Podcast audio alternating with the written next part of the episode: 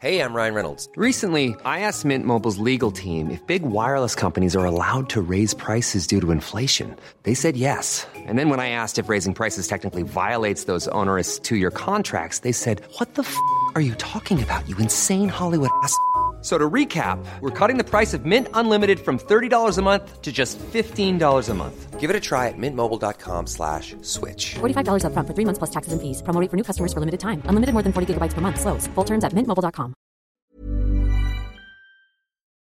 Salut à tous, un petit mot rapide pour vous signaler que cet épisode n'est pas un épisode classique où on traite de l'actu, mais un épisode spécial où on se concentre sur un sujet très spécifique. Vous allez voir, c'est un sujet qui n'est pas forcément euh, euh, un sujet auquel on s'attendrait, mais j'espère qu'il va vous intéresser. C'est un domaine qui qu'il est bon d'aller explorer. Euh, donc c'est un épisode spécial un petit peu comme ceux qu'on avait fait sur euh, l'hygiène et la sécurité informatique à l'époque, ou la vie à Shenzhen, ou le spécial sur la blockchain. Donc euh, c'est une chose qu'on fait de temps en temps. Et puis là, comme c'est le cinquième épisode de, ce mois de mai. Je me suis dit que c'était l'occasion de faire ça. On met l'actu un petit peu en pause. Entre parenthèses, pour les patriotes, n'oubliez pas que, euh, bah voilà, de temps en temps, il y a cinq épisodes par mois. Donc n'oubliez pas d'aller faire vos réglages, euh, comme toujours, dans les euh, euh, paramètres de votre compte Patreon si vous le souhaitez. Et bah voilà, on a donc cet épisode spécial. La semaine prochaine, il y aura la WWDC d'Apple. Donc plein de news pour les Apple fanboys et pour énerver les anti-Apple. Donc on sera de retour dans une petite semaine avec l'actu. Mais pour le moment, voici cet épisode spécial sur, bon, vous le savez, hein, c'est sur l'agriculture et la tech dans l'agriculture. J'espère que ça vous intéressera et à très vite. Bonjour à tous et bienvenue sur le Rendez-vous Tech, l'émission qui explore et qui vous résume de manière compréhensible toute l'actualité tech, internet et gadgets.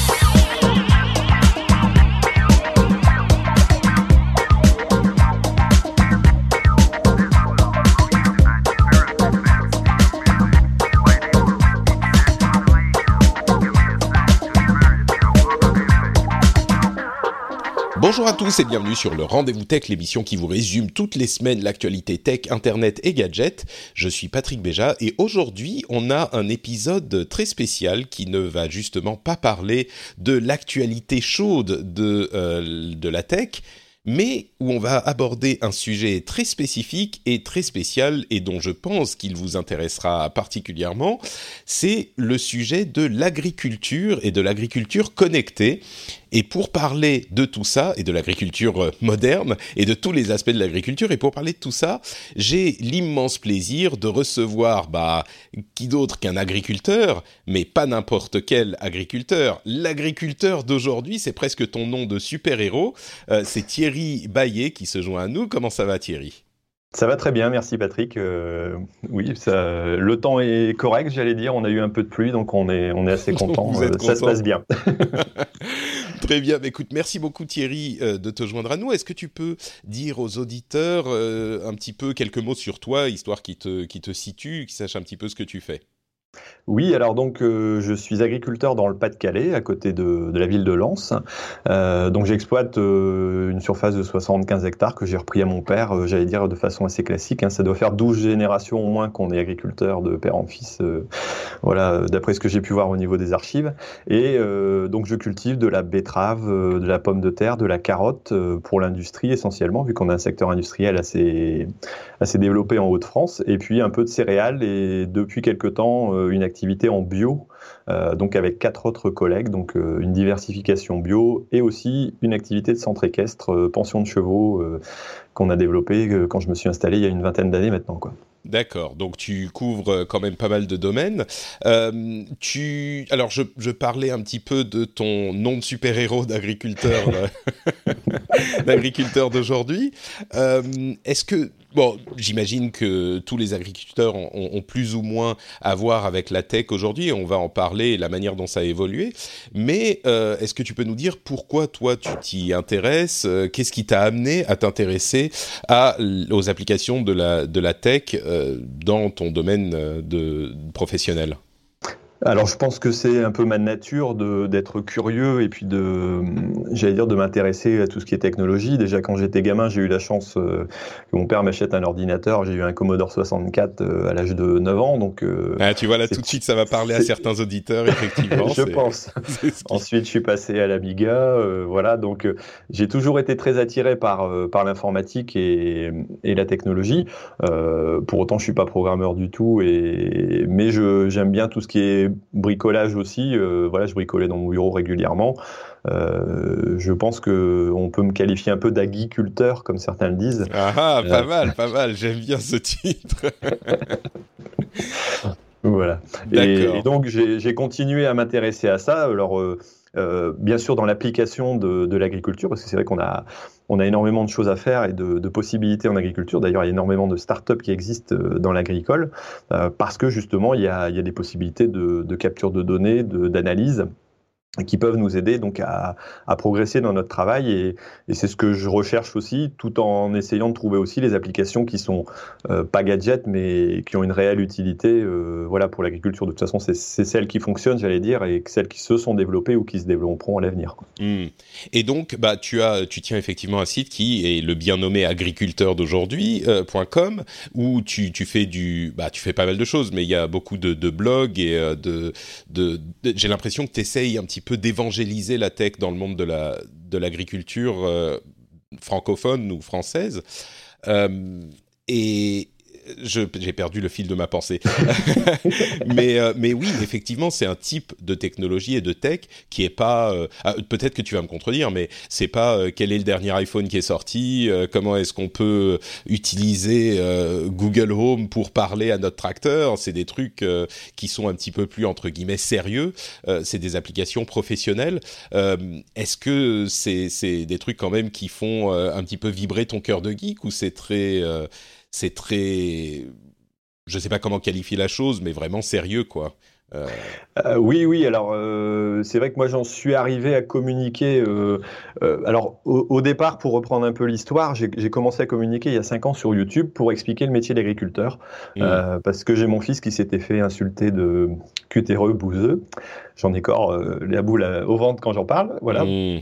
Ouais. Et, et, ça m'avait choqué. J'avais dit comment on peut expliquer qu'en réalité, j'utilise euh, des GPS RTK, on en reparlera après, euh, des photos satellites euh, dans mon activité courante, alors que les gens croient encore qu'on est en bot avec euh, un béret et qu'on euh, qu ne fait que, que tuer des box ou je ne sais quoi. Donc ouais. voilà, je voulais, je voulais mettre quelque chose de vraiment réel euh, devant l'image que parfois les gens se font de l'agriculture. Euh, voilà, euh, de temps en temps, j'aime bien dire, on n'est plus Martine à la ferme, c'est fini, quoi. Voilà, il faut il faut essayer de voir un peu autrement. On est des entrepreneurs, on est on a des entreprises agricoles, même si ça ne plaît pas forcément à tout le monde. on gagne notre vie en, en, travaillant aussi, donc il faut qu'on ait une rentabilité sur l'exploitation. on a mille métiers à faire, mais voilà, donc et c'est vrai que les agriculteurs sont beaucoup plus connectés que ce qu'on pourrait le croire. ne serait-ce que par nécessité. On va, on va prendre un truc tout simple, simplement la météo. Euh, voilà, les gens, les agriculteurs sont arrivés très vite sur Internet pour avoir des météos très précises parce que c'est le premier élément qui va faire que leur travail va pouvoir se faire ou pas, quoi. Mmh. Euh, on est très dépendant des, du climat, des, des conditions euh, agronomiques qu'on peut avoir autour de nous. Et donc ça, c'est des notions qu'on doit prendre. Et, et c'est vrai qu'il y a beaucoup plus d'agriculteurs connectés en moyenne que, que, la moyenne des Français. Quoi. Voilà, si, si on prend une base. Euh, ouais, les, les, agriculteurs sont plus technophiles peut-être, euh, non seulement qu'on peut le penser, mais si on prend toute la population française, euh, c'est tellement important pour bien faire leur travail qu'ils sont peut-être plus connectés que, que la moyenne des Français, comme tu le dis. Oui, oui, ils sont plus connectés que la moyenne des Français. Ils ont plus de smartphones, ils l'utilisent plus. Euh, ordinateur, c'est pareil. Euh, alors pas forcément par goût au départ, mais par nécessité aussi, quoi. Voilà, par, pour leurs besoins de travaux. Bien sûr. Mais, ouais. mais euh, tout au moins, après, ils, ils découvrent aussi d'autres choses. Et bah, comme dans toute la population, il y en a qui sont plus connectés que d'autres, quoi. Et voilà. Bien sûr. Bah écoute, on va parler de tout ça et j'espère qu'on va pouvoir un petit peu euh, faire découvrir à, d'autres personnes comme toi tu l'as tu as commencé à le faire il y a quelques années bah, ce, métier et comment il est euh, technologique euh, aujourd'hui. Euh, on va parler bien sûr d'agriculture bah, connectée, de plein de, moyens de euh, se connecter bah, honnête, mais pas seulement pour l'agriculture elle-même, pour les, la communication, les relations entre les agriculteurs, les relations avec les clients, etc. On va parler de, plein de choses. Euh, mais pour commencer, peut-être, euh, fais-nous un petit topo rapide sur la manière dont la technologie, et peut-être que la technologie est plus le terme approprié, mais la, la modernité a fait évoluer l'agriculture euh, en 2-3 minutes hein, sur le 20e et le 21e siècle. Quel rôle ça a joué? Oui, alors c'est vrai qu'il y, y, a eu un bond énorme au XXe siècle. Alors il faut savoir qu'au début, euh, donc dans les années euh, 1900, on devait encore avoir à peu près 90% de la population euh, qui était euh, dans le monde rural, et on est arrivé à la fin de ce siècle avec seulement 10%. On a complètement inversé, je pense. Voilà, je pas les chiffres exacts, mais ça ressemble à ça.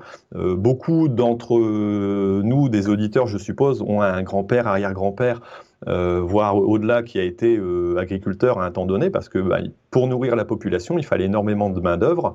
Euh, et donc, ça a été un, j'allais dire quelque chose de très important. Alors on a eu la révolution, euh, j'allais dire économique et technologique, qui a fait que les industries ont commencé à avoir besoin de main d'œuvre et euh, ils sont sortis un peu de la, du milieu agricole, donc pour aller dans, dans les villes, euh, tous ces gens-là. Et par contre, euh, on a vu aussi certainement plus après la guerre, donc 39-45 euh, euh, la technologie arrivait, alors c'était tout simplement des tracteurs hein, qui remplaçaient les chevaux. Euh, moi, mon père a commencé, euh, il, est né en 35, il a commencé sa carrière à, à, travailler avec des chevaux, et puis il a continué donc avec avec des tracteurs. Donc ça, c'est arrivé suite un peu au détournement des usines après la guerre. C'est-à-dire que les usines qui ont construit des chars ont ensuite, construit des tracteurs. On avait les structures, euh, donc on a essayé de les utiliser. Euh, un autre biais qui est arrivé, c'est qu'on avait créé des usines de produits chimiques pour la guerre et ils ont été aussi détournés pour repartir sur des produits pesticides.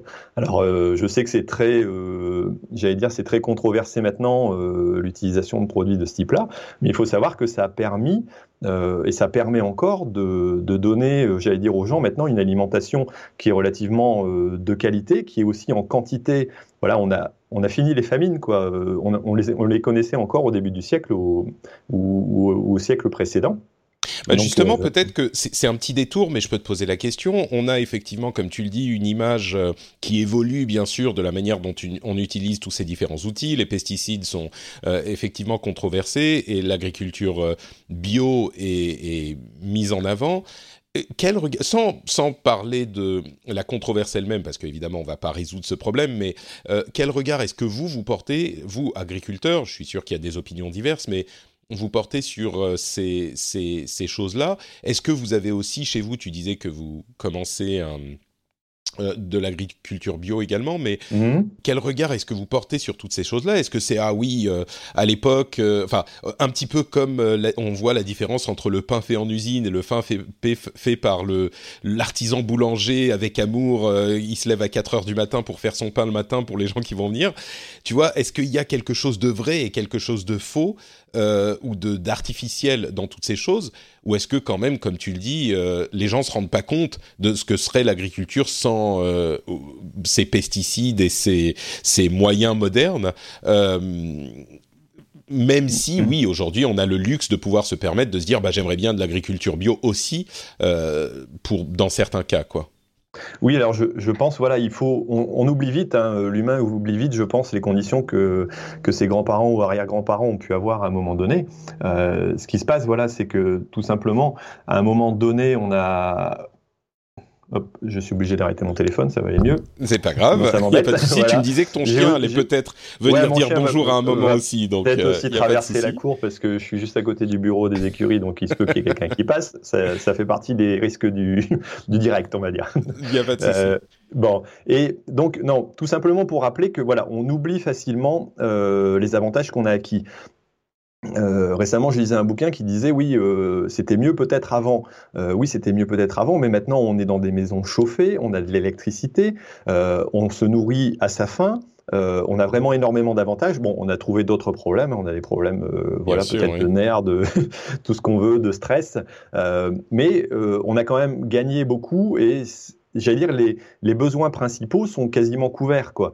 Euh, qui maintenant, alors je dis pas qu'il n'y a pas des problèmes, des, des gens qui, qui, meurent de faim, c'est voilà, ça existe encore malheureusement, mais pour la plus grande partie de la population, euh, au moins en Occident, oui, on est. Bah voilà, on a plus quasiment plus ces problèmes-là, quoi, mm. sauf euh, j'allais dire des cas marginaux un petit peu, mais et, et, ça, on a oublié aussi que l'agriculture intensive, pour la, la, nommer comme ça, a permis quand même de développer ça. Alors il faut savoir que la France, avant les années 50, n'était pas autoproductrice, donc elle n'arrivait pas à produire. Autosuffisante, ouais. Autosuffisante, pardon.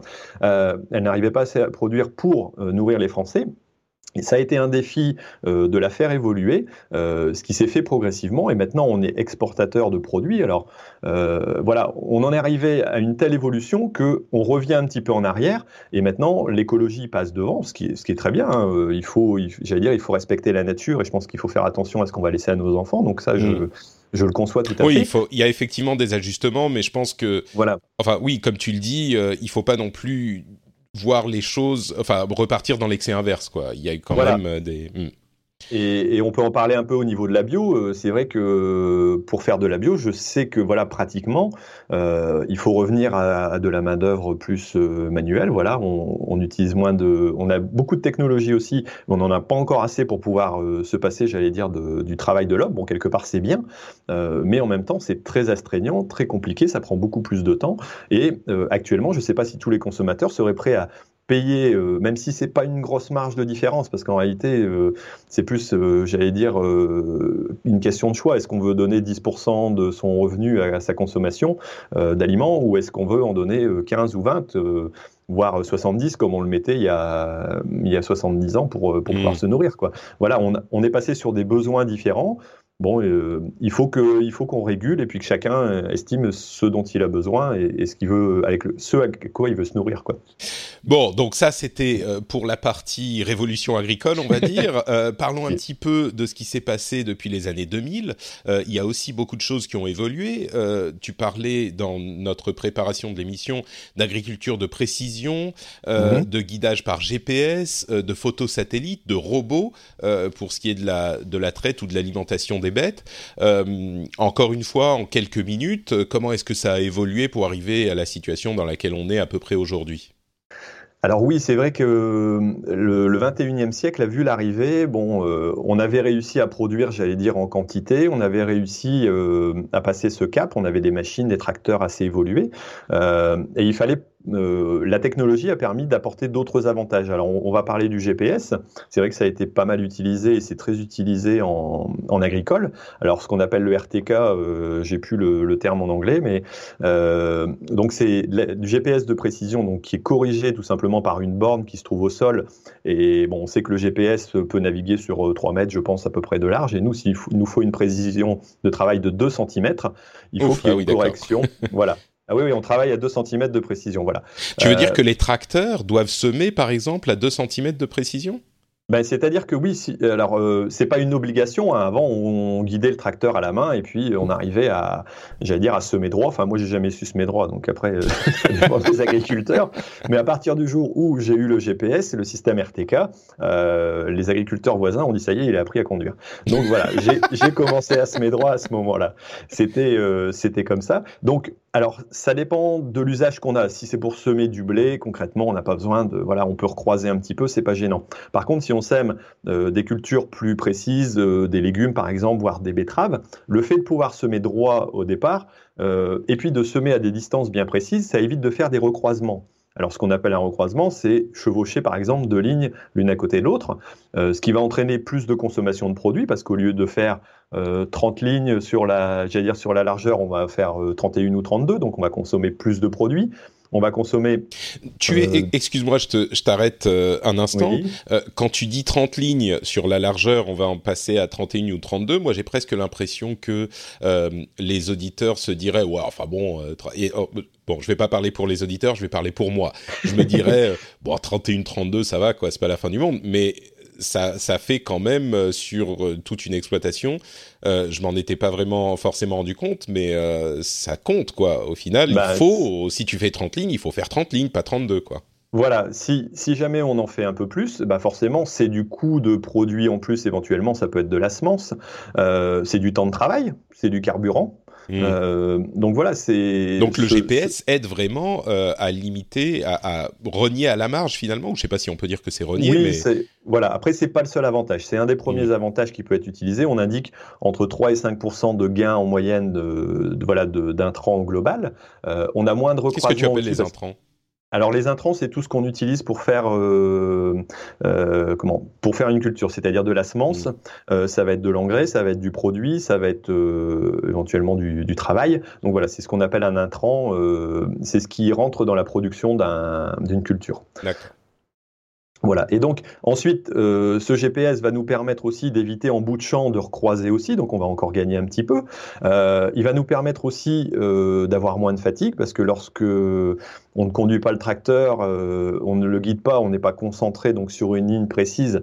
Euh, bah, enfin, à la fin d'une journée, on dit oui, ça peut paraître aussi euh, ridicule, mais à la fin d'une journée, être concentré sur une ligne, c'est comme euh, si on était dans, enfin, j'imagine quelqu'un qui est dans l'autoroute dans des bouchons, il va être plus fatigué que si la route est vide et qu'il y a personne et que ça va tout seul, quoi. Voilà, on a Euh, un peu le, le même problème, quoi. Du, du coup, ça veut dire que le, le GPS, c'est le tracteur qui est guidé tout seul. Donc toi, tu es à la, à la, au volant pour le cas où il y a un truc qui va pas bien et peut-être pour tourner. Mais c'est le, le tracteur se conduit tout seul. Il est bon, pas autonome, mais enfin, il est en cruise control sur euh, la ligne droite. C'est ça le. Voilà, c'est ça. Il est en cruise control sur la ligne droite. Mm. Euh, Il y a pas de. Il existe des systèmes qui pourraient être entièrement automatisés, mais c'est pas encore euh, développé chez nous. D'ailleurs, il y a des problèmes d'autorisation aussi. Ça va arriver peut-être avec les voitures euh, plus vite, donc euh, on aura peut-être des, des autorisations là-dessus. Mais Mm. pour l'instant, euh, de toute façon, pour contrôler le travail quelque part, il faut il faut encore un humain. Quoi. Il y a pas il y a pas de doute. Par contre, on, voilà, on facilite le travail. Euh, si on a ce même GPS sur une moissonneuse-batteuse, au lieu d'avoir un écart de 50 cm sur la barre de coupe, on va prendre les, les 50 cm en plus. Donc ça veut dire qu'à la fin d'une saison, on aura gagné une demi-journée de, de moisson aussi. Donc c'est c'est toujours du gain, du gain de temps. Alors c'est vrai que sur, ça peut paraître euh, peu, mais c'est c'est toujours un avantage. Après, il y a cette histoire de fatigue hein, qui est quand même importante. Euh, certains, certains agriculteurs travaillent 12, 15 heures parfois. Euh, 18 euh, par jour à certaines périodes pour réaliser certains travaux, euh, pour des semis par exemple. Donc là, ça compte au niveau fatigue, c'est intéressant. Euh, et puis après, on va pouvoir les utiliser aussi derrière. Si on a un semi droit, on va repasser par exemple une bineuse, donc un outil qui va venir se rapprocher des, de la plante le plus près possible pour pouvoir gratter le sol et enlever les mauvaises herbes. Et donc, si on a une trace droite, l'outil derrière va avoir une trace droite aussi et sera, sera plus facile à guider. D'accord.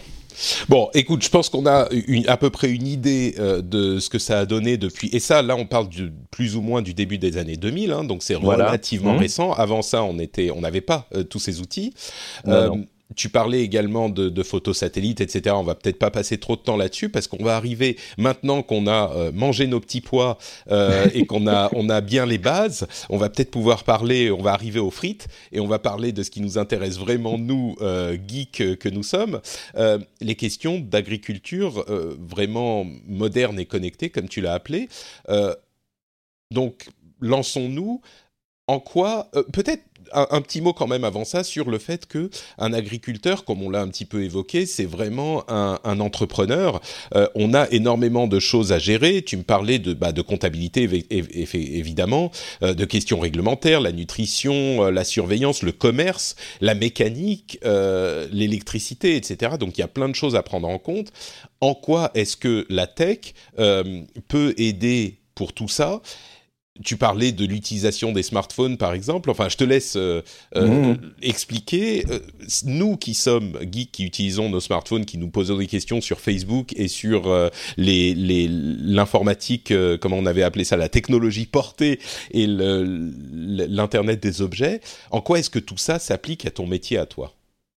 Oui, alors c'est vrai qu'on on a un métier qui est, qui est très varié, euh, très complexe, mais à la fois très intéressant. Moi, c'est un métier que j'adore parce que du 1er janvier au 31 décembre, je ne fais quasiment jamais la même chose d'un jour à l'autre. Dans mes journées, je ne fais pas non plus la même chose. Alors c'est à la fois très intéressant, mais c'est aussi complexe parce qu'il faut euh, apprendre et, et connaître beaucoup de choses. Alors donc il faut qu'on se renseigne, donc on a bah, tout l'aspect euh, tout l'aspect renseignement. Il faut qu'on surveille ces cultures.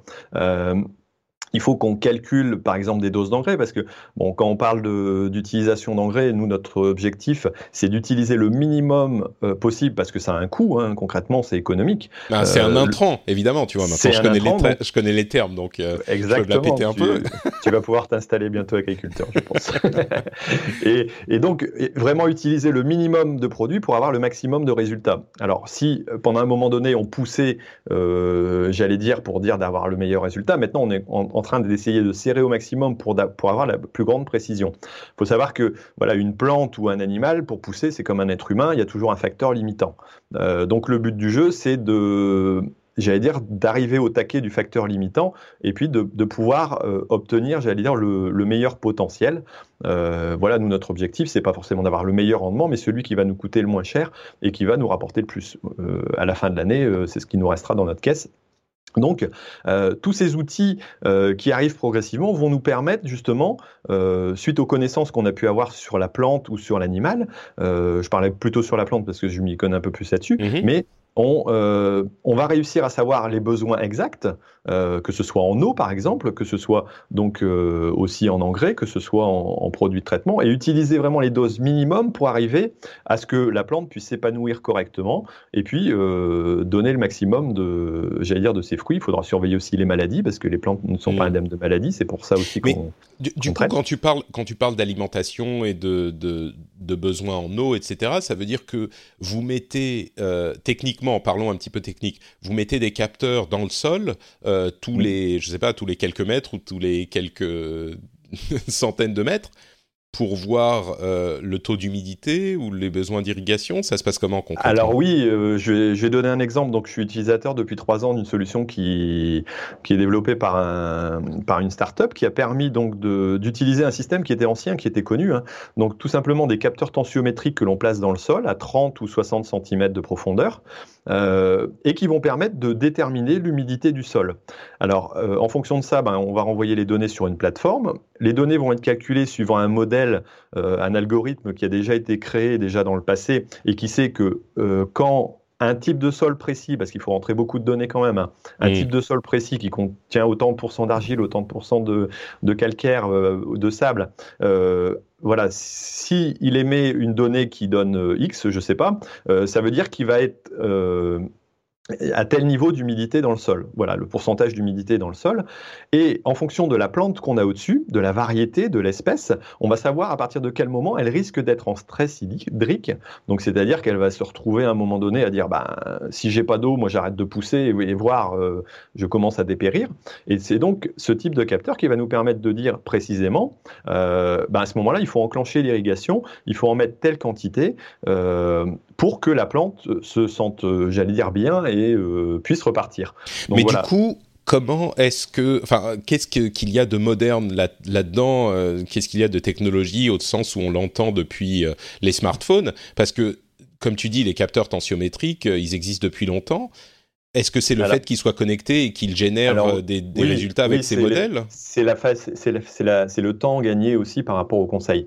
Avant, il fallait aller mettre ses capteurs, aller mesurer donc euh, ça. Il fallait rentrer les données sur un tableau, euh, faire le calcul, et puis on avait les, j'allais dire, on avait le résultat. Le problème, c'est que aller dans chaque parcelle pour aller faire ça, bon, même si on en a qu'une ou deux, ben, ça va nous prendre une heure ou deux heures. On va devoir refaire les calculs, et puis ben on est des humains. Au bout d'un moment, euh, si c'est contraignant et que, j'allais dire, on n'a pas forcément beaucoup de temps pour le faire, hmm. on va dire, bah c'est tout. Je continue à l'empirique, euh, je mets mon doigt en l'air, je vérifie euh, la température de l'air et puis, puis j'y vais. Quoi. Et du coup, ils sont, ils sont connectés. Vous avez quoi? Vous avez des réseaux Wi-Fi qui sont avec des bornes de relais sur les, sur les parcelles ou comment vous faites Alors pour non, ça utilise. Alors je ne connais pas les termes, mais ça utilise des débits basse fréquence. Ah. donc c'est des types de réseaux spécifiques. Ouais, c'est des, des, réseaux, c'est, j'ai plus le nom, c'est pas, je sais pas, c'est pas Skyforce, mais je pense pas. Bon, c'est un nom dans ce genre-là. Euh, Donc c'est un réseau. C'est une solution propriétaire quoi qui, qui connecte tous ces appareils. Et, et donc ça, ça permet, euh, j'allais dire aux capteurs d'avoir des faibles, des batteries relativement légères parce qu'on va envoyer tous les 10 minutes ou un quart d'heure simplement une petite donnée. Donc hmm. euh, c'est des capteurs qui ont une autonomie de 2, 3 ans voire 5 ans. Euh, donc ça c'est déjà un avantage parce que il faut que ce soit pas trop compliqué à gérer non plus. ces données-là vont être gérées donc par une plateforme et c'est la plateforme qui va faire entièrement le calcul et renvoyer alors soit sur l'ordinateur, soit éventuellement au smartphone en disant alerte, euh, d'ici deux jours, il faut commencer à arroser parce que votre plante va être en stress hydrique. Ah, Donc tu as, quand même des, prévisions à deux jours et tu reçois genre l'alerte sur ton smartphone comme tu recevrais une, une alerte Facebook, euh, quelqu'un a liké votre post quoi. Tout à fait, tout à fait. On, a ces possibilités-là. Après, on a aussi un tableau de bord euh, qu'on peut aller voir. Euh, en général, un agriculteur euh, connecté quand il sève le matin, il va checker toutes ces plateformes. Donc, il va voir l'humidité dans ses sols, il va voir la température, il va voir la météo, il va voir ses comptes en banque. Voilà. Donc, grosso modo, c'est ça. on, va, on, va, essayer de savoir exactement ce qui se passe dans notre champ pour dire, bah, Maintenant, je vais prévoir mon intervention. Euh, on dit euh, euh, être entrepreneur, c'est prévoir, voilà. donc, il, faut absolument pouvoir prévoir au plus, plutôt que d'attendre que le moment qu'on voit la plante flétrir pour pouvoir mmh. l'intervenir, parce que sinon, il est trop tard. D'accord. Mais du coup, moi, en tant que bon technophile, je me dis, mais du coup, si tu as la donnée du fait qu'il faut commencer à arroser, pourquoi est-ce que tu connectes pas aussi tes petits arroseurs automatiques tu vois, euh, et que tu, tu, tu lances l'arrosage tout seul, et du coup, toi, t'as rien à faire, t'es es devant ta télé à jouer sur ta Xbox, quoi. Oui, alors euh, c'est ça, ça, ça, peut être euh, ça peut être le cas hein, éventuellement dans des serres ou sur des, des réseaux d'irrigation qui sont montés en fixe. Par contre, euh, nous on utilise des systèmes d'irrigation en canon euh, qui arrosent et, euh, et, donc on doit déplacer le canon et le mettre en place. Quoi. Donc voilà. Et, mais pourquoi du coup Est-ce que ça veut dire que dans certaines certaines exploitations, certains types d'exploitation, c'est pas possible d'utiliser des, des trucs en fixe ou? Alors, c'est selon les cultures, c'est un peu complexe. Il y a, d'abord une question de coût. Il euh, faut savoir qu'une installation fixe, euh, nous on en a acheté par exemple en goutte à goutte pour euh, pour l'irrigation des oignons en bio. concrètement, on a un coût qui est 5 à 10 fois supérieur euh, voilà, grosso modo, on avait investi 100 000 euros, je crois, pour 6 hectares d'installation. Faut, faut imaginer. Mmh. Euh, voilà, alors qu'un enrouleur qui va pouvoir faire euh, une trentaine d'hectares va coûter 30 à 40 000 euros, quoi. Donc on n'est pas du tout dans les mêmes notions. Il faut avoir une valeur ajoutée très élevée pour pouvoir se permettre ce genre d'installation. Donc, euh, selon voilà le, type de culture, on va pas utiliser forcément les mêmes outils, euh, mais c'est tout à fait possible de connecter et puis de, pouvoir lancer et automatiser ça. Euh, nous, on n'en est pas là actuellement, mais ça peut très bien se faire. Dans, il y a énormément de serres, par exemple, où il y a quelque part de la valeur ajoutée aussi et où il faut suivre de façon beaucoup plus précise. Où là, tous les capteurs sont bien présents pour ouvrir et fermer les volets afin de maintenir la température, pour arroser quand il faut. Et là, tout est automatisé. C'est plus facile aussi de le faire entre guillemets dans un local fermé qu'en extérieur. Quoi. On a toujours les contraintes euh, agronomiques euh, et puis de météo qui, qui, nous tombent dessus. Quoi. Donc, euh, hmm. D'accord. Tu me parlais aussi de, de carnet connecté.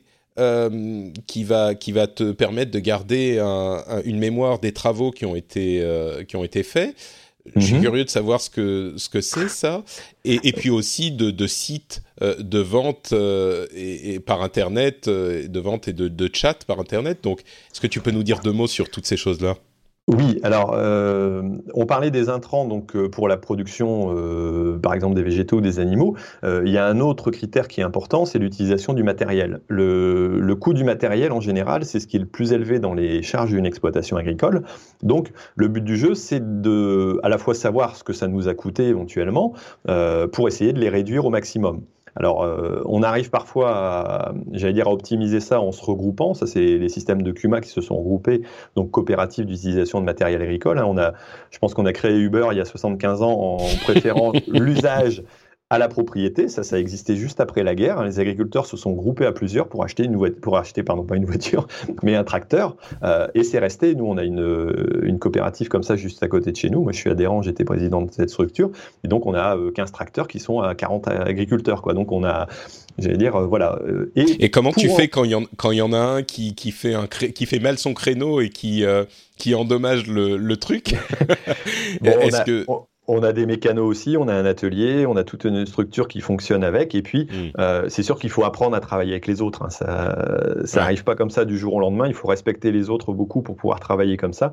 Mais euh, c'est une, euh, j'allais dire, c'est une richesse, richesse parce que ça nous fait faire des économies euh, mécaniques, mais c'est aussi une richesse de rencontres et de discussions avec d'autres agriculteurs. Bon, on sort Mm. un peu du sujet, quoi, mais Oui, oui, Voilà, non, mais je comprends. Ouais. D'accord. c'est voilà donc et par exemple pour pour ces structures là qui possèdent 80 matériels différents, les enregistrements se font encore par carnet. C'est-à-dire qu'à la fin de chaque utilisation, vu qu'on doit payer en fonction de ce qu'on utilise, euh, bah, il faut enregistrer. J'ai fait autant d'hectares, j'ai fait autant d'heures avec ce tracteur là, j'ai voilà et donc on, on enregistre puis on doit reprendre. euh, ces enregistrements pour les refacturer après. Donc ça, c'est... Donc, c'est-à-dire que à, à l'époque, les carnets, c'était euh, bah, effectivement un petit carnet sur lequel tu écrivais au, au- au stylo ou au crayon.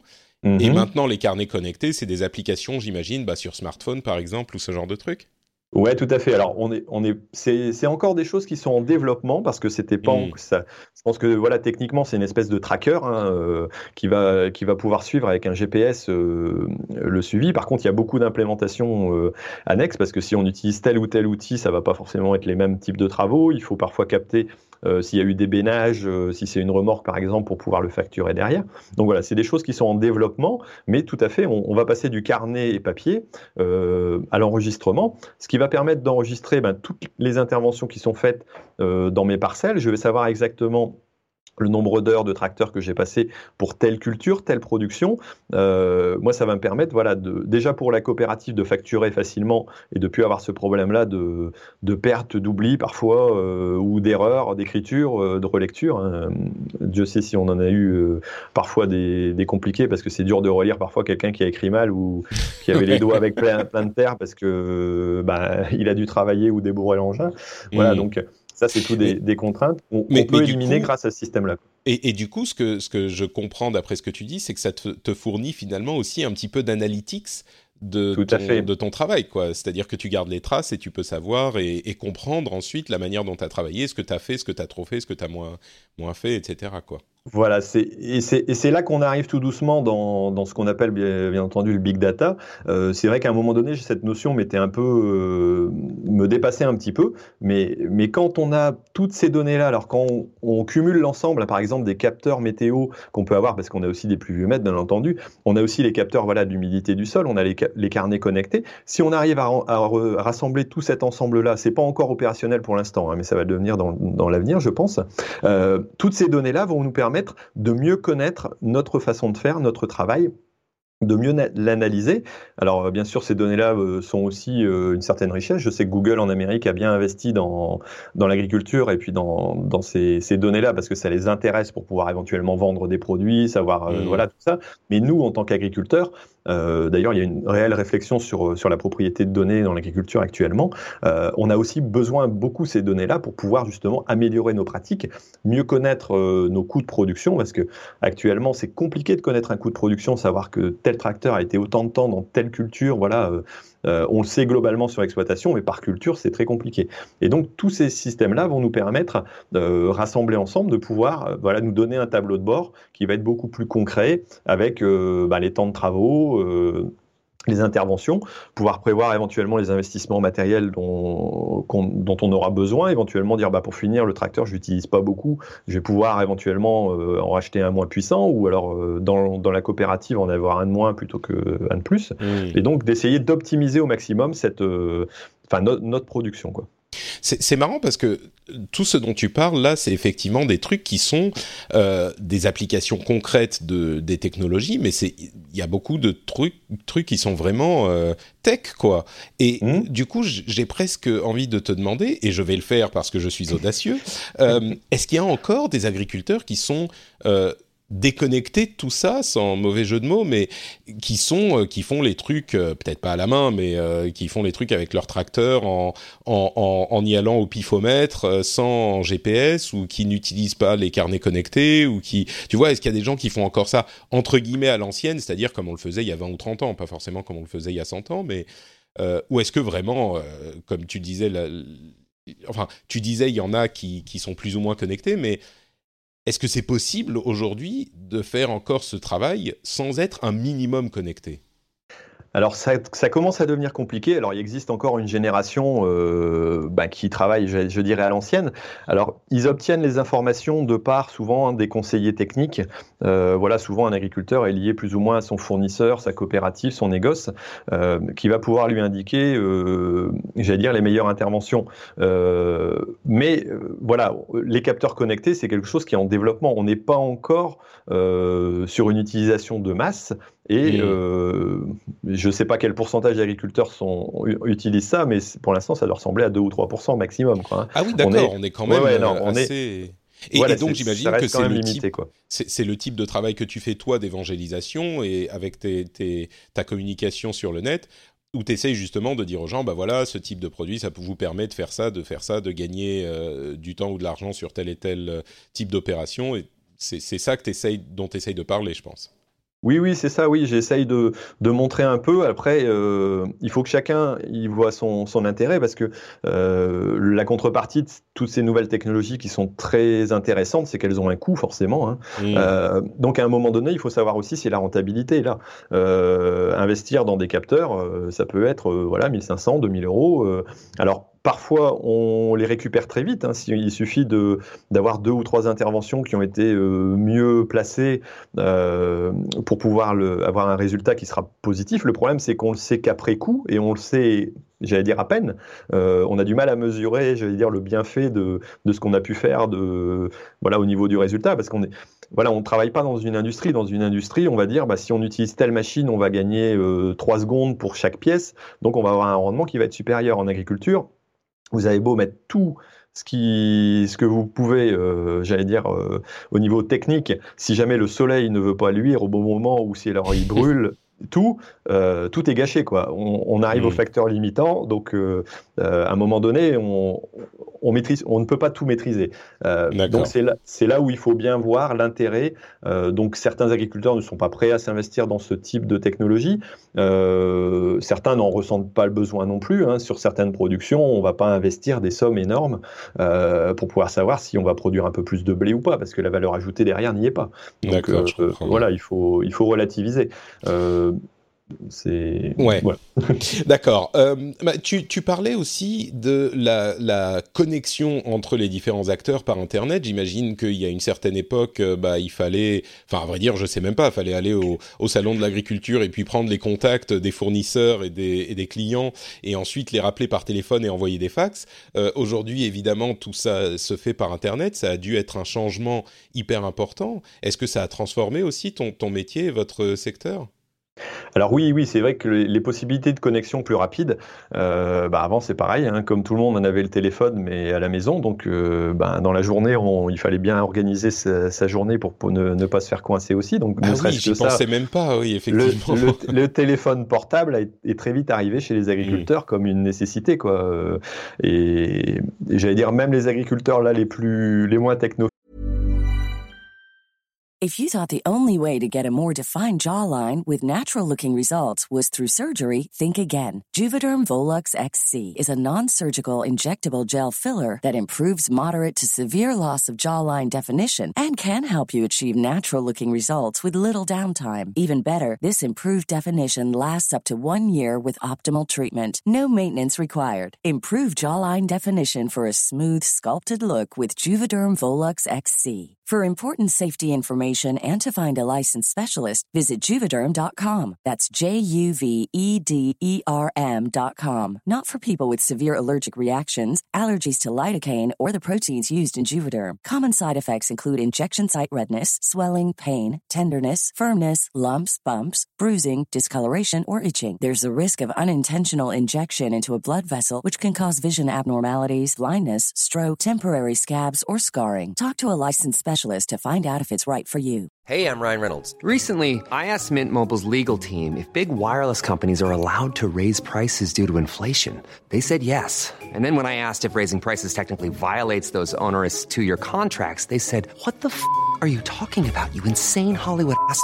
So to recap, we're cutting the price of Mint Unlimited from $30 a month to just $15 a month. Give it a try at mintmobile.com slash switch. $45 up front for three months plus taxes and fees. Promoting for new customers for limited time. Unlimited more than 40 gigabytes per month. Slows. Full terms at mintmobile.com. fil ont, sont arrivés relativement rapidement à un téléphone portable, ne serait-ce que bah voilà, pour pouvoir communiquer. Vous êtes dans un champ, il vous manque un sac euh, pour pouvoir finir votre, votre culture, ou vous devez appeler votre voisin pour venir vous donner un coup de main. Euh. donc ça, c'est très important. Donc les agriculteurs ont adopté le téléphone portable, là encore, peut-être plus rapidement que le reste de la population. Je, je suppose, oui, par la nécessité quand ils le pouvaient avec le réseau, mais oui. Ouais. Voilà, parce que parce que c'est vrai que la limitation bah, du téléphone fixe, euh, ben forcément, c'était une contrainte. Hein.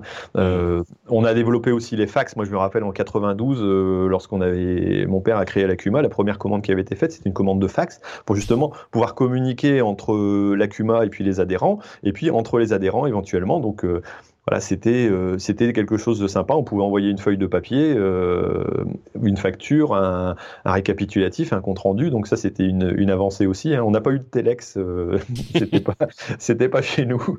Voilà. Euh, après, il y a eu bah, l'arrivée aussi du, du, minitel qui a permis de créer certains sites agricoles, les météos entre autres, hein, qui qui ont été fort utilisés par les agriculteurs. Et bien entendu, l'arrivée d'Internet euh, qui, qui, bouleverse quand même pas mal l'organisation, euh, dans le sens où maintenant toutes les données euh, dont on a besoin, voilà les météos, les sites de renseignement, les firmes phyto, les, les labos d'analyse, tous les, les, sites de conseil aussi qui peuvent exister pour optimiser, j'allais dire, son travail. maintenant, on y a accès directement, voilà, que ce soit par, par email ou alors tout simplement directement sur un site qui peut exister, quoi. Donc, Donc ça, ça, ça a été une grosse évolution aussi euh, de nos pratiques. Quoi. Et, ça, bon, dans ce domaine, je pense que l'évolution a été comparable à ce qu'on a pu connaître dans d'autres domaines. Euh, c'est vrai que j'y pensais pas. Enfin, on oublie tellement vite, mais c'est vrai qu'il fut, il, fut une époque où, euh, bah, pour pour trouver quelqu'un à contacter, c'était les pages jaunes ou l'appeler les gens qu'on connaissait. Ou... Ouais. Tout à fait. Maintenant, on est passé à Twitter ou. C'est ça. mais, mais, quand même, ça a dû euh, fluidifier les relations comme partout ailleurs. Fluidifier dans le sens où euh, bah, c'est plus facile de trouver un bon prix euh, pour avoir un, un, je sais pas, un fournisseur qui va te fournir le, ce dont tu as besoin, les intrants. non, pas les intrants. Les intrants, c'est tout. Mais les semis, par exemple. Non, les semences mmh. dont tu as besoin. Mais, du coup aussi, euh, les, clients vont pouvoir comparer les prix beaucoup plus facilement euh, et la concurrence doit devenir euh, encore plus féroce, quoi. Alors oui et non. Alors il faut savoir que l'agriculture a été basée sur, sur le développement aussi de coopératives et de négoces. Et les agriculteurs, quelque part, sont encore actuellement très attachés, j'allais dire, euh, à l'aspect humain, hein, l'aspect relationnel qu'ils peuvent avoir mmh. avec leurs euh, leurs commerciaux, leurs technico-commerciaux, et avec les structures en général avec lesquelles ils travaillent, que ce soit des coopératives voilà, ou des négoces. Euh, il y a souvent un fort attachement et il y a une forme de confiance qui existe aussi, parfois, j'allais dire à tort malheureusement, parce que bah, certaines structures, je ne vais pas dire qu'elles en abusent, mais quand il n'y a pas trop de concurrence, bah, on regarde un petit peu moins.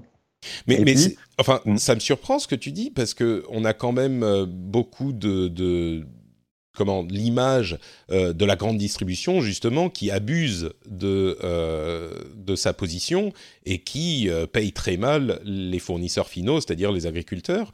J'aurais pensé que c'était, enfin, je sais pas, peut-être à cause ou grâce à Internet que ce genre de choses est possible, mais tu as l'air de dire que les, les channels, les canaux de, de euh, commerciaux ne changent pas trop et n'ont pas changé à cause d'Internet. Est-ce que c'est ça devrait justement Est-ce que Internet devrait aider à débloquer cette situation? Est-ce que ou est-ce que euh, c'est un bénéfice justement qu'on n'utilise pas trop Internet parce que les gens se font confiance et se vendent au bon prix? Ça me surprend.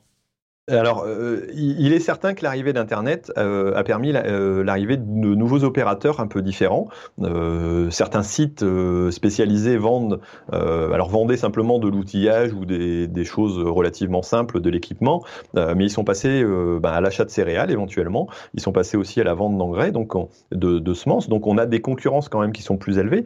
quand je disais qu'il y a encore une certaine confiance, je pense qu'il reste quand même pas loin de 90% des agriculteurs qui ne vont pas forcément aller regarder euh, beaucoup ailleurs euh, que ce qu'ils ont l'habitude de faire, alors par confort, par sécurité, parce qu'ils ont le conseil derrière aussi du technicien qui va pouvoir les aider à, j'allais dire, à réaliser euh, correctement tous leurs travaux. Donc c'est un espèce de package, mais qui est en train de se casser parce que justement, il y a des nouvelles lois qui sortent et des nouvelles règles qui vont être mises en place qui vont séparer le conseil et la vente. Euh, donc là, il y a des structures comme les, grandes coopératives qui, qui, sont un peu en difficulté là-dessus parce que ben, quelque part la vente se faisait parce qu'il y avait un bon conseil.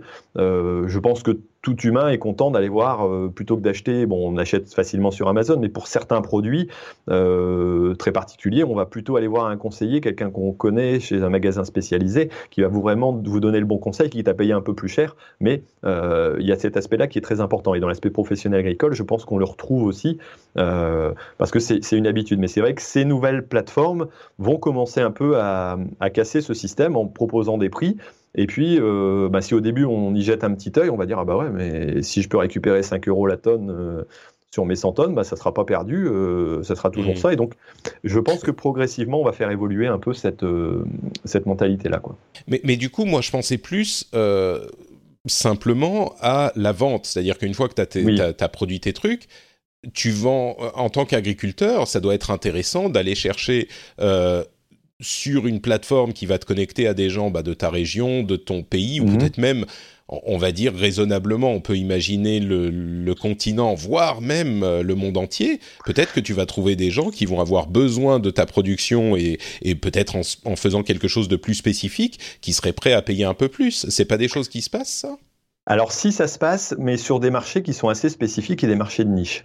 Il euh, mmh. faut bien comprendre que, comme moi, quand je suis producteur, quand je produis des carottes... Euh, ouais, t'es pas le seul euh, à produire des carottes, on va dire. Je suis pas le seul à produire des carottes. Par contre, il y a mmh. très peu d'acheteurs faut, faut se le rappeler. Souvent, on est quand même lié par, par contrat à des industries parce que mmh. on peut pas produire sans savoir à qui on va vendre. Ça, ça, ça serait quand même une, ça serait quand même complexe. Certains le font, mais il y a toujours un risque. Hein. Si le marché s'effondre, eh ben voilà, on est coincé. Euh, et puis, ce sont des gros volumes qu'on n'a pas forcément euh, rendus accessibles, j'allais dire, à la population locale. Euh, ça marche très bien ces histoires de vente et ça a été vraiment très développé, que ce soit en local par les systèmes de plateforme. Hein. On en a quelques-unes qui existent, qui fonctionnent bien, de vente de paniers de légumes, voilà. Mais ça reste sur des productions plutôt maraîchères, plutôt spécifiques. Mais quand on est sur des gros volumes euh, de céréales ou de, carottes ou de betteraves.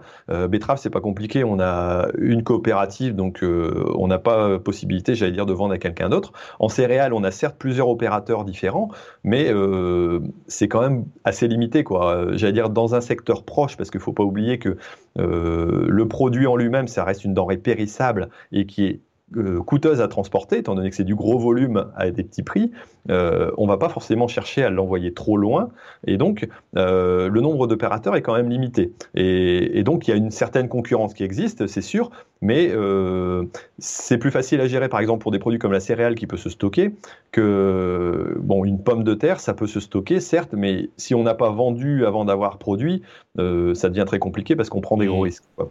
Et justement, tu évoquais les, les, sites de panier. Okay. Moi, j'ai utilisé la ruche qui dit oui pendant, pendant ouais. un moment, j'imagine que tu connais. Euh, ça, c'est oui, ça a l'air effectivement d'être quand même pour des petites exploitations, des trucs très spécifiques, ça demande tellement de. C'est plus du maraîchage, oui. Mmh, D'accord. Bon, parlons un petit peu de l'avenir du coup. Euh, il y a des choses qui sont en train d'être développées. Euh, tu me parlais de, de, robots qui vont aller désherber ou surveiller les cultures, les, les, les les insectes qui vont euh, être euh, utilisés pour l'alimentation oui. euh, des animaux, enfin ce genre de choses, ça, ça semble pas très tech, mais mais bon, visiblement ça rentre dans cette catégorie quand même. Il y a du e-learning, du crowdfunding aussi. Là, c'est des termes qu'on va beaucoup plus comprendre nous fans de tech. Est-ce que tu peux nous parler, oui, de ce petite, cette petite ouverture vers l'avenir? Oui, alors quand on prend un peu l'évolution de l'agriculture, euh, on parlait tout à l'heure de cartes satellites. Donc les cartes satellites ont commencé à se créer donc euh, pour pouvoir, euh, j'allais dire, optimiser aussi la surveillance des cultures, savoir où il y avait des maladies où il fallait mettre des engrais. Ensuite, on est passé un peu à des choses qui se rapprochent du sol de plus en plus. On est voilà au, au niveau des, des drones, par exemple, qu'on utilise régulièrement pour faire des cartographies aussi de parcelles afin d'optimiser ses apports d'engrais, par exemple. On a de la modulation là-dessus avec des pesées embarquées. Et puis on arrive attends, attends, de... attends, tu, tu, vas trop vite. Vous Je vais utilisez des drones, effectivement, euh, pour c'est plus efficace que les que les photos satellites. Et tu dis de la pesée embarquée, c'est quoi la pesée embarquée? Enfin, Alors, oui, ex- explique-nous l'utilisation des drones en fait. Voilà, alors que ce soit donc avec une carte ou avec un drone, on va prendre une photo. Alors l'avantage du drone, c'est que c'est une question de rapidité et proximité. Une carte satellite, euh, le satellite, euh, voilà, il y a des systèmes qui existent depuis très longtemps, Farmstar, euh, qui sont utilisés donc voilà, mais quand le satellite passe, il passe pas très souvent au-dessus et s'il y a une couverture nuageuse, on est un peu coincé. Donc voilà. Ah. Voilà, donc ça, fonctionne, mais il faut le prévoir bien à l'avance. Euh, maintenant, pour avoir encore plus de précision, on a des systèmes de drones qui sont plutôt des ailes volantes que des drones quadricoptères, euh, qui vont passer au-dessus des cultures avec des capteurs avec quatre caméras qui vont prendre euh, vert, jaune, rouge, bleu, voilà, et puis créer une carte qui va permettre de dire à tel endroit il y a beaucoup de végétal et à cet endroit-là il y en a pas beaucoup. Euh, et donc de, de, de faire une carte de simulation qu'on va pouvoir renvoyer dans son distributeur d'engrais. Moi, pour euh, voilà, c'est ce que je fais. J'ai une carte euh, que je remets par clé USB et dans la carte, on va dire à tel endroit, je vais mettre autant d'unités d'azote parce qu'il y a peu de végétation, ça sert à rien d'en mettre beaucoup. À d'autres endroits, il y a une belle végétation, la culture va en profiter, il faut que j'en mette plus. Voilà, et donc Et, et cette- donc tu trimbales par clé USB les données de ton drone à ton, enfin de ton aile volante. euh, Oui, alors ça passe encore par une plateforme qui doit traduire entre guillemets le, le langage de l'aile volante. hmm. Euh, mais ensuite, euh, sur la plateforme que j'ai, je peux avoir la carte que je vais renvoyer.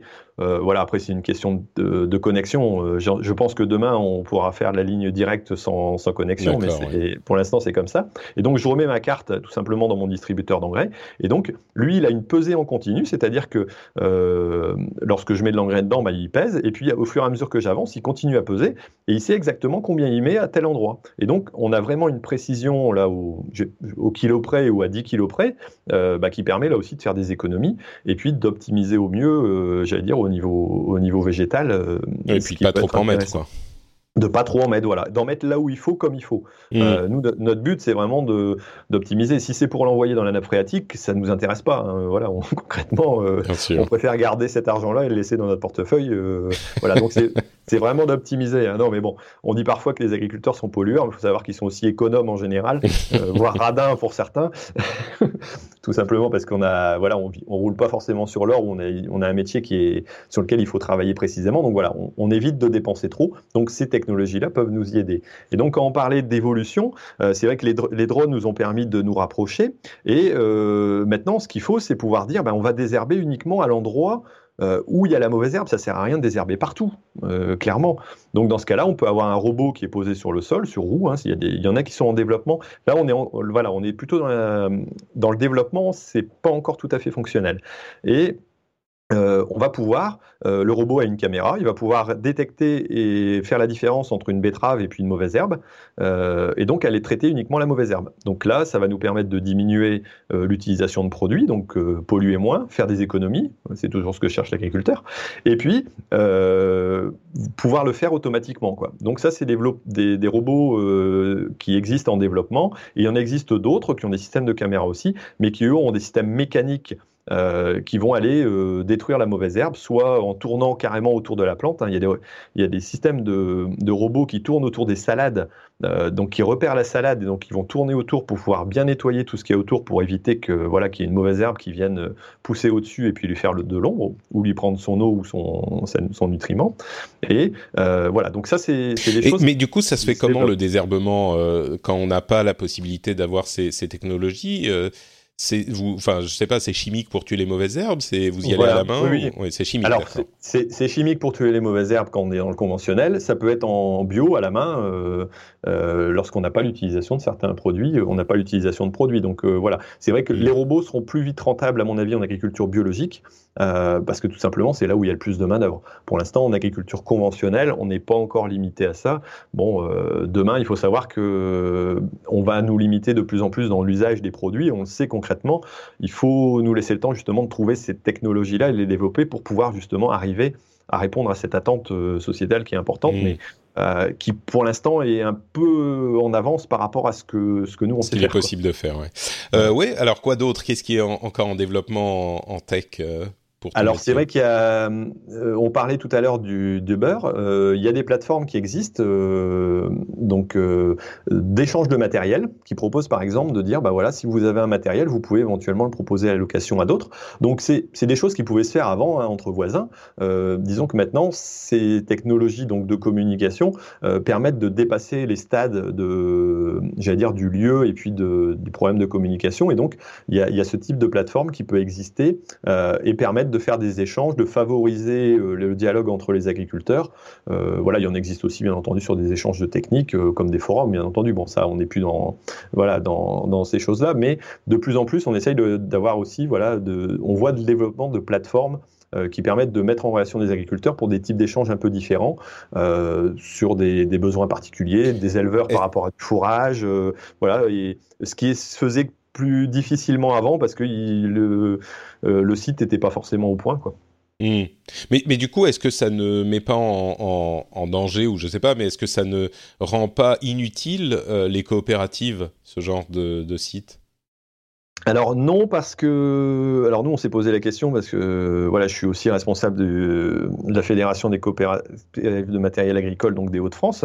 Euh, mais en réalité ces, plateformes là vont permettre de créer l'échange. Par contre les structures en elles-mêmes qui font vivre euh, j'allais dire une bonne entente et puis euh, le besoin juridique parfois d'avoir des choses calées et puis signées hein, parce qu'on va pas uniquement se taper dans la main pour pouvoir avoir un résultat fait qu'il faut quand même encore des structures et des relations humaine euh, dans ce système-là. Par contre, mm. ces systèmes vont permettre de mettre en relation des agriculteurs entre eux, qui vont peut-être, à l'inverse, devenir euh, coopérateurs ensemble pour investir dans du matériel à l'avenir.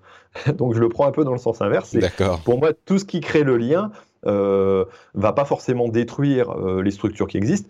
Et quelque part, si la structure n'a plus raison d'être parce qu'on en a plus besoin, bah, qu'elle n'existe plus, ça, ne sert à rien dans ce cas-là. Donc mm. oui, c'est pas quelque chose qui te fait peur non plus. Ah non, non, pas du tout. Non, si je veux dire, faut pas, faut pas garder les structures parce qu'on a besoin de structures. Euh, l'utilisateur final, pour moi, l'agriculteur, c'est celui qui doit avoir le bénéfice euh, du résultat. C'est tout. Euh, le reste, entre guillemets, n'a que peu d'importance. Alors, tu parlais aussi de e-learning, de, crowdfunding. Il y a des agriculteurs qui se font crowdfunder des, des, trucs. Je comprends pas très bien comment ça rentre dans le dans le schmilblick là. Alors oui, il existe des plateformes spécifiques. Alors, euh, si je me trompe pas, il y a Mimosa qui existe, il en existe d'autres, euh, parce que des agriculteurs veulent développer un projet, ils n'ont pas forcément un financement par la banque. Certains agriculteurs, bon, on parle plus de petites structures ou des structures qui ont un projet un peu décalé par rapport à, j'allais dire, ce que voient les banques habituellement.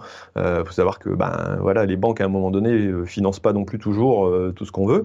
J'allais dire, un agriculteur qui s'installe, qui veut se mettre dans le légume euh, dans un secteur et qui dit bah, tiens, je lance une opération de crowdfunding, vous mettez euh, autant d'argent sur euh, la table et puis je vous fournirai l'année prochaine voilà des paniers pour autant de temps. Voilà, ça peut être un, mode de deal comme ça. Ça peut être aussi tout simplement un, urbain qui veut qui voit un projet intéressant sur l'agriculture et qui se dit tiens, moi j'ai un petit peu d'argent de côté, je veux bien le mettre le mettre pour financer quelque chose qui me plaît. Euh, ça, je pense qu'il y, a, de plus en plus de monde qui peut s'y intéresser et dire ben oui, ben, je veux aider ce jeune à s'installer pour pouvoir développer tel type de production euh, que je trouve dans le sens de voilà de ce qui me plaît. Donc euh, mais c'est tellement, c'est tellement local. c'est comment est-ce que la personne ou l'agriculteur qui a ce projet réussit à, à se connecter aux gens. Enfin, je sais pas, peut-être qu'on va arriver au sujet suivant qui est les réseaux sociaux. Est-ce que ça, ça passe par Twitter, Facebook euh, et tu renvoies sur la plateforme en question et tu essayes de, de fédérer des gens euh, très localement ou Alors c'est pas forcément local, justement c'est un peu l'intérêt de, j'allais dire de la toile, c'est de dire euh, j'ai un, un, projet qui correspond à, à une attente, euh, je veux développer, euh, je vais prendre le cas d'un vigneron par exemple qui veut développer une vigne bio mais pour lequel il lui faut quelques temps de mise en place. Si vous êtes amateur de vin de ce type et puis que vous dites tiens c'est un projet qui m'intéresse, vous pouvez dire bah tiens je peux, je peux pourquoi pas financer que ce soit à fond perdu ou alors éventuellement dans l'espoir d'un retour de quelque chose, mais en disant euh, euh, j'ai envie d'aider cette personne à développer ce type de production parce qu'elle correspond à mes attentes, à mes envies euh, d'évolution de la société et de l'agriculture. Donc pourquoi pas utiliser ça et ça peut se faire à longue distance. Ça peut être aussi aider, pourquoi pas, un, agriculteur dans les pays du sud, du Maghreb, qui voilà, qui voudrait développer quelque chose et pour lequel on, lui trouve une cause. Là, on est plus sur le, je pense, sur l'aspect euh, parfois innovant, parfois euh, tout simplement vouloir faire un don, ou alors euh, Mm. pourquoi pas développer un agriculteur qui se dit tiens, moi je veux, je veux mettre à à- on parlait d'insectes tout à l'heure, mais à élever des insectes pour pouvoir les l'utiliser en alimentation, bah pourquoi pas déposer un dossier euh, sur une plateforme de crowdfunding un peu spécialisée dans l'agricole. Euh, voilà. Après, j'ai pas tous tous les tous les domaines qui sont utilisés là-dedans, mais Oui, bon, bien sûr, voilà, bien sûr. Mais c'est vrai que peu. pour pour un, un, un vigneron, enfin pour du vin, forcément, ça parle et il peut y avoir des spécialistes. Mhm. Mais c'est vrai que j'ai du mal à l'imaginer pour, euh, je sais pas, euh, un, un agriculteur qui veut faire des betteraves bio. Euh, faut vraiment qu'il trouve son public. Mais peut-être qu'il y a des gens qui effectivement euh, sont intéressés par ce type d'initiative. Euh, on est on- on- ou pour le, le développement dans d'autres pays, ça peut effectivement permettre à des gens de, de financer des choses qui les intéressent ou qu'ils veulent soutenir. Et ça aurait effectivement pas été possible sans la, la Bah, tu- désintermédiation du net. Quoi. Tu disais tout simplement betterave bio, par exemple, ce sont des filières euh, au niveau du sucre qui, qui n'ont pas beaucoup de développement. Euh, il existe de la canne à sucre en bio. Par contre, en betterave sucrière, ça n'existe pas. Il n'existe quasiment pas d'installations qui sont capables de, les traiter.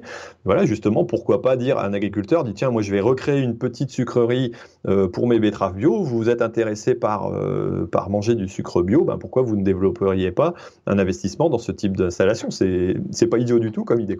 Hmm, D'accord. Ouais, on peut imaginer même par exemple des, je sais pas, des, des, des restaurants euh, de qualité qui veulent euh, se fournir en, en produits euh, dont ils savent d'où ils viennent. Tout à fait. Peut-être que ce genre de choses peut. D'accord. Bah, ça, ça, ça se crée de plus en plus aussi. Hein. Euh, on n'a Mm. pas trop parlé des plateformes de commerce, voilà. Mais euh, c'est vrai que les, les plateformes de panier, on a parlé de la ruche qui dit oui, il existe beaucoup d'autres types, euh, voilà, de, de plateformes qui mettent en connexion des agriculteurs et puis des, des urbains ou des consommateurs tout simplement, qui veulent retrouver du local, pas forcément du bio, mais de- des produits locaux qui sont produits près de chez eux, dont ils peuvent vérifier la qualité éventuellement qui veulent, euh, qui veulent toucher un petit peu. Il y a une partie de la population qui s'intéresse à ça. Et donc, ces, euh, ces plateformes aussi mettre, euh, voilà, euh, tout simplement en contact. euh, il suffit de chercher, ben, je cherche des, des paniers bio dans mon secteur. et ben, une plateforme va, va pouvoir vous mettre en relation avec un producteur ou un, un site de vente ou un regroupement, euh, une coopérative, voilà, qui va, qui va pouvoir vous proposer ce que vous cherchez, quoi. Et, je reviens à cette question que je t'ai déjà posée en fait, mais, mais dans ce contexte, est-ce que les agriculteurs euh, du pays sont au courant de ce genre d'initiative? Est-ce qu'ils s'y intéressent? Est-ce que euh, ils ont une attitude, on va dire volontaire par rapport à ce genre de truc, ou alors est-ce que c'est quand même pour la plupart des gens, euh, beaucoup de minutie euh, d'aller regarder euh, sur ces domaines qu'ils connaissent pas vraiment, sur Internet, sur les le fonction. Enfin, je dis ça, c'est peut-être un- une sorte de préjudice que j'applique encore, mais est-ce que c'est trop de, de prise de tête et qu'ils n'ont pas envie de, de, de mettre les mains dans ce cambouis virtuel parce qu'ils ont déjà les mains dans le dans le cambouis et dans la terre en réel quoi? Je suis curieux Oui. de savoir comment l'attitude qu'ils ont par rapport à tous ces trucs. Oui, alors euh, moi je vais prendre un exemple que je connais bien vu que c'est le mien. Euh, il y a quelques années, on m'a proposé des terres euh, pour cultiver en bio. C'était il y a 7 ou 8 ans. On a, on a une commune, un maire, donc on est, je suis sur la commune de Los Angeles. Le maire est connu parce qu'il est, il est très écolo, mais pour moi dans le bon sens. Il y a pas de, c'est pas péjoratif. Euh, et il veut du pragmatisme, donc il a dit à un moment donné, il a pu reprendre une exploitation d'une douzaine d'hectares. Je veux mettre des terres à disposition des agriculteurs qui veulent se lancer dans la bio. Euh, concrètement, moi, à cette époque-là, j'ai dit non. Pourquoi?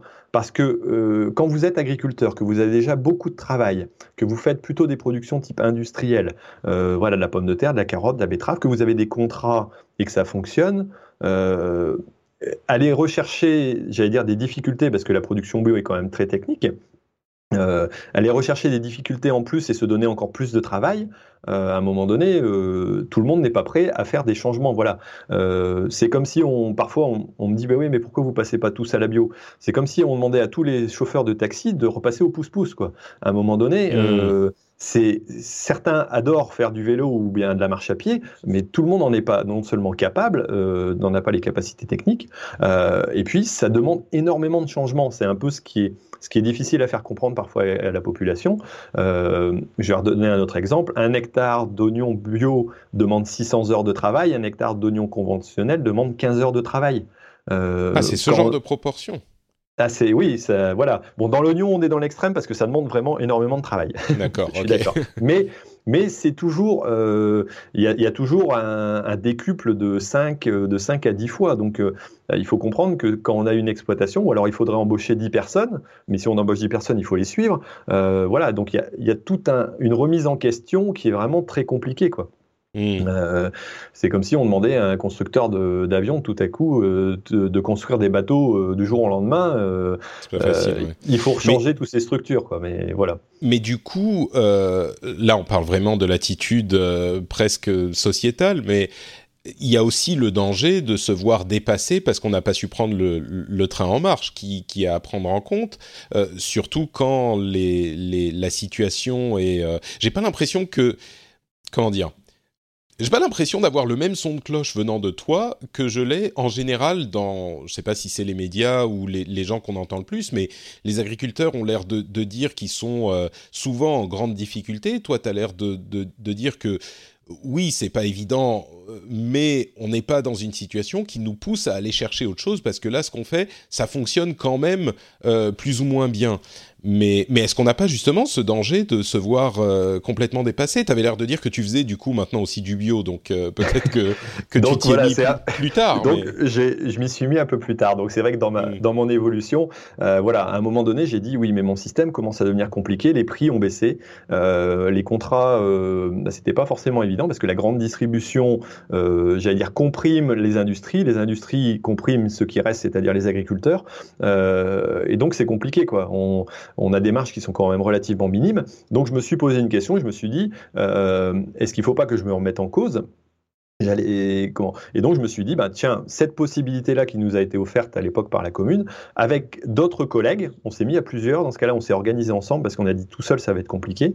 Euh, on a dit ok on se lance et on y va. Donc on, y est parti et c'est comme ça que je suis rentré progressivement euh, en bio. Et je convertis maintenant tous les ans euh, j'ai un objectif dans cinq ans d'avoir j'allais dire converti une bonne partie de l'exploitation. Donc j'ai changé j'allais dire j'ai changé mon avis parce que c'est vrai que le paradigme a changé aussi parce que c'est vrai que les, l'agriculture a, beaucoup de difficultés. Alors quand on parle du lait, euh, quand on parle de toutes les productions industrielles, euh, certains s'en sortent bien. Voilà, c'est, certain qu'il y a des productions qui fonctionnent encore, mais euh, il y a quand même une compression depuis quelque temps qui est très très difficile à vivre.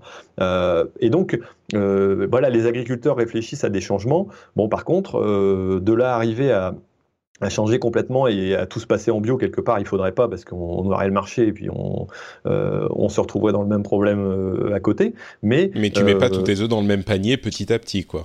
Voilà, mais il faut, il faut y aller progressivement. Bon, moi, c'est le pari que j'ai pris avec des collègues en disant, bah, il faut qu'on s'y intègre, qu'on voit, on a testé, parce que voilà, parce que ça prend plus de temps, parce que c'est plus technique, parce mmh. qu'on change son système. Mais, du euh, coup, est-ce que la, la tech euh, peut t'aider à faciliter un petit peu la chose par rapport à ce que tu disais il y a, c'était, je crois que tu disais, c'était il y a sept ans qu'on t'avait proposé cette première possibilité. Est-ce que depuis les choses ont un petit peu évolué euh, pour faciliter les exploitations bio ou est-ce que c'était ça c'est pas vraiment rentré en ligne de compte?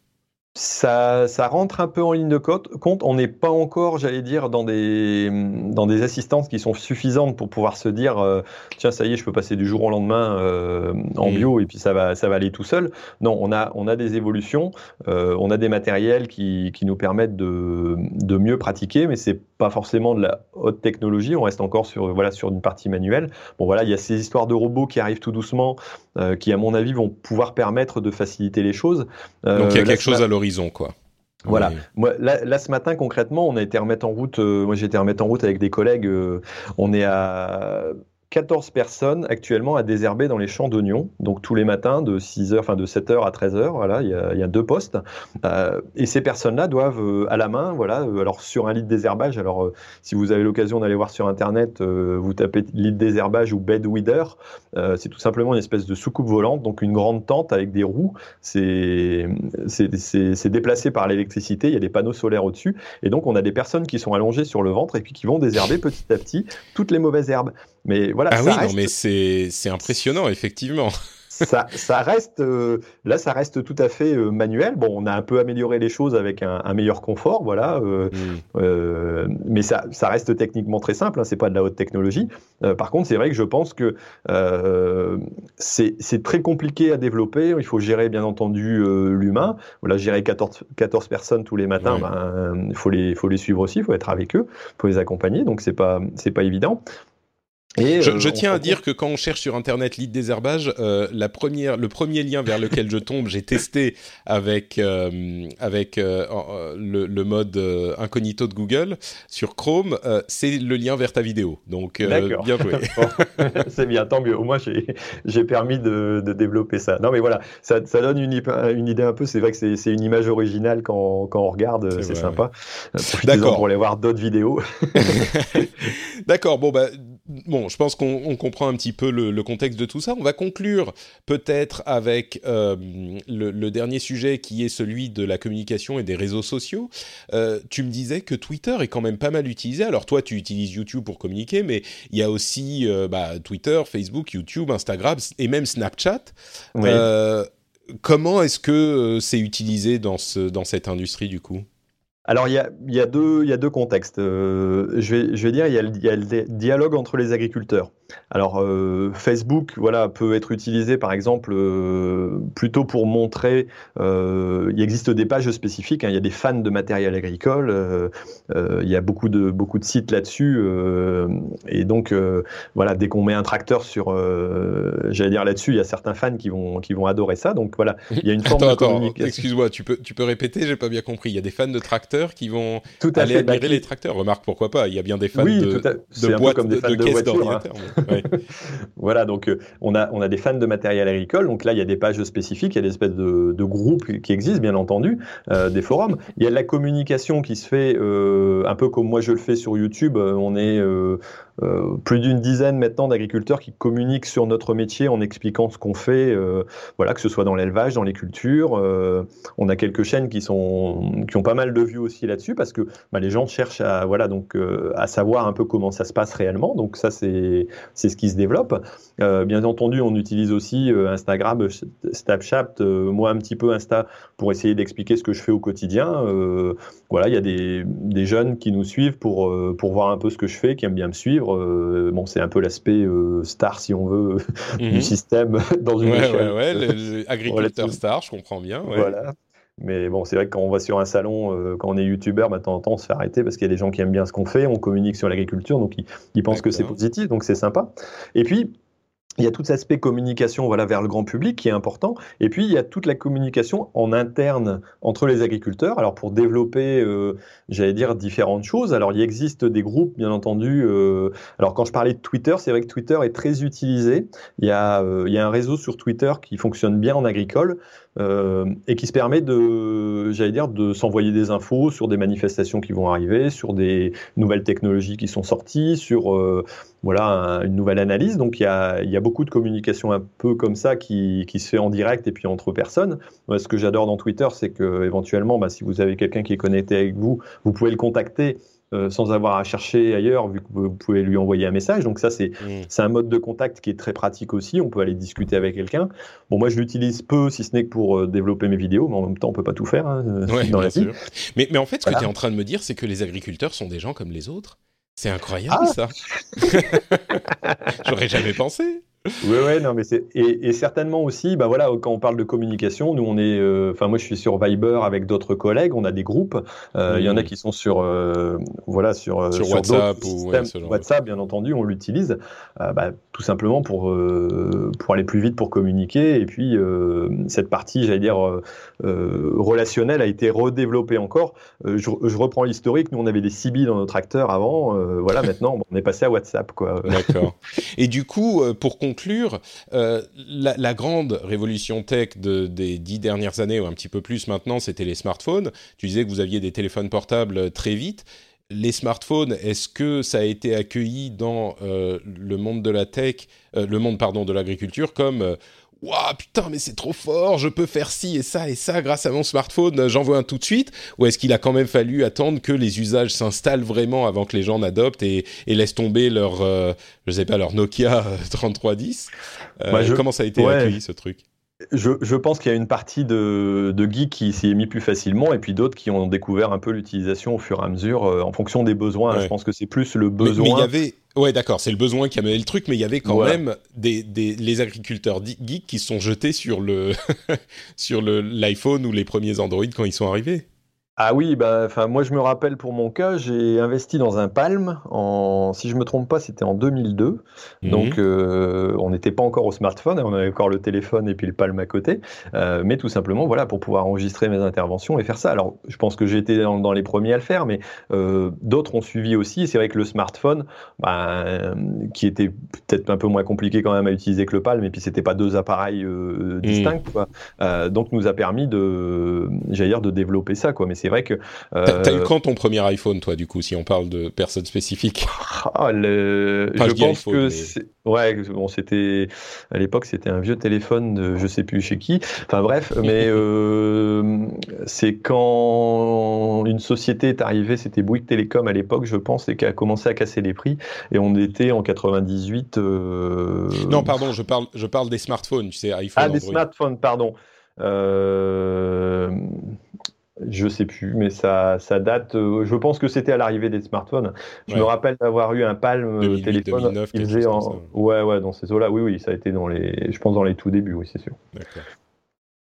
Ok, bah écoute, euh, bon, je voulais peut-être évoquer la question des DRM dans les tracteurs qui sont très problématiques aux États-Unis, mais tu me disais que ces protections qu'imposent les, les constructeurs sur le fait de réparer soi-même son matériel est moins euh, sur le devant de la scène en France parce que vous avez euh, euh besoin, ils sont tellement complexes que vous avez besoin des constructeurs pour, euh, pour réparer vos, tracteurs de toute façon. Donc on n'est pas dans le même cas de figure euh, que, qu'aux US. Je voulais le mentionner parce que c'est un débat qui revient souvent. J'ai l'impression euh, quand on, écoute les émissions anglophones, mais visiblement c'est moins le cas chez nous, quoi. Oui, alors je dis pas, enfin euh, moi personnellement je le ressens moins. C'est vrai que je, je, ressentirais plus la question des histoires de données dont on n'a pas trop parlé, mais de la mmh. propriété de, des données, euh, qui est quelque chose de très important. Quoi. On parlait tout à l'heure un peu du, du big data. Euh, moi je sens vraiment une évolution là-dessus. Alors on va avoir aussi avec l'arrivée de la blockchain d'autres façons de pouvoir commercer, enregistrer et puis comptabiliser, j'allais dire, des transactions à mon avis qui vont faire évoluer aussi beaucoup l'agriculture d'ici quelques temps parce que ça va faciliter je pense, ces transactions et puis les, les aider à les sceller. Euh, mais ça, c'est des choses qui vont, qui vont arriver progressivement. Mais c'est vrai que cette histoire de, de données, alors pour l'instant, on est. Euh, alors quel est le souci sur la propriété des données dans, dans l'agriculture alors? Bah, C'est le même souci que pour tout le monde. Hein. À partir du moment où euh, des données permettent à éventuellement, j'allais dire, celui qui en est propriétaire, de pouvoir les utiliser à bon escient, donc nous éventuellement, bien entendu, pour gérer notre exploitation, mais elles pourraient être utilisées tout à fait pour un, par un constructeur pour savoir, euh, tiens, cet agriculteur-là, il a acheté une moissonneuse batteuse à telle époque. Mmh. Euh, donc, je sais que je vais pouvoir aller le recontacter parce que tout, il renouvelle en général tous les trois ans. Sa machine, elle, elle fait telle capacité. J'ai su qu'il avait plus d'hectares maintenant, donc euh, je vais pouvoir aller le contacter. Voilà, bon, c'est un exemple euh, fictif, mais qui pourrait, qui pourrait être présent. Mais euh, voilà, donc après, si le constructeur l'utilise à bon escient pour créer des machines qui correspondent aux besoins de l'agriculteur, ça me dérange pas. Euh, mais s'il l'utilise pour pouvoir entre guillemets lui booster et puis le spammer pour, ouais, pour lui envoyer sûr, un, un, commercial, voilà, on, il faut, il faut qu'on se limite. Bon, je, suis pas un accro de la propriété de données et puis je pense pas qu'il faille non plus tout fermer et ne tout verrouiller. Pas ouais. Voilà, je pense qu'il faut qu'il faut en laisser, enfin voilà, qu'il qu faut y réfléchir et puis bien mettre en place. Mais la question se pose aussi dans, dans ton domaine, quoi. Oui, oui, tout à fait. C'est un gros sujet euh, parce que tout simplement, ben, les données en agricole, c'est énorme. Un agriculteur, euh, déjà ce, ce, que nous, voilà, on utilise en plateforme. Euh, si je regarde sur mon, comment, mon, mon navigateur, j'ai je ne sais pas combien d'anglais parce que j'utilise énormément de plateformes différentes. voilà. Mmh. J'espère que ça va se réduire après et qu'on aura quelque chose de plus, plus concret. Mais ça, je pense que ça va évoluer avec le temps. la plateforme unique qui permet de tout faire, mais bon, ça, c'est peut-être le rêve de tout le monde je sais pas, mais peut-être qu'il n'en faut pas non plus parce que sinon ça va être, euh, c'est tout centralisé, mm. centralisé. Mais bon, voilà, euh, cette histoire de, données, il faut, il faut arriver à, à ce qu'on puisse les utiliser, que tout le monde puisse les utiliser, mais à bon escient. Euh, voilà, donc c'est une grosse réflexion qui, qui existe dans le milieu agricole actuellement. D'accord. Bon bah très bien, écoute, c'est sur ça qu'on va du coup euh, conclure notre euh, épisode. Merci beaucoup d'avoir passé un petit peu de temps avec moi pour nous expliquer un petit peu ton monde et la manière dont la tech est utilisée dans ton monde.